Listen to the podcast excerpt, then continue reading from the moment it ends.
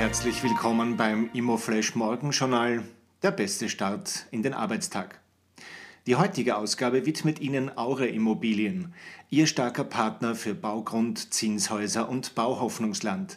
www.aure-immobilien.at Heute ist Donnerstag, der 19. Mai, und das sind die Schlagzeilen. Russen kaufen vermehrt türkische Immobilien.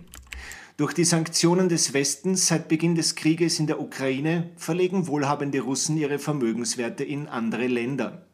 Die Türkei ist dabei durch die schwache Landeswährung Lira für Immobilien besonders attraktiv und damit steigen auch die Preise stark. US-Häusermarkt stark eingetrübt.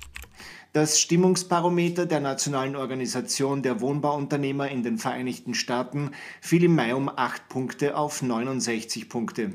Das ist der stärkste Rückgang seit dem Beginn der Pandemie im April 2020.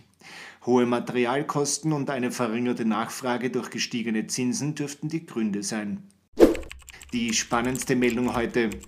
Baustart für Projekt Sonnenweiher. Die Grundsteinlegung für das Projekt Sonnenweiher in Grafenwörth wurde gestern gefeiert. In der Mitte der Anlage wurde ein künstlicher See angelegt. Der Spatenstich dafür erfolgte schon im letzten Jahr. Insgesamt entstehen bei dem Großprojekt in Niederösterreich 206 Seehäuser.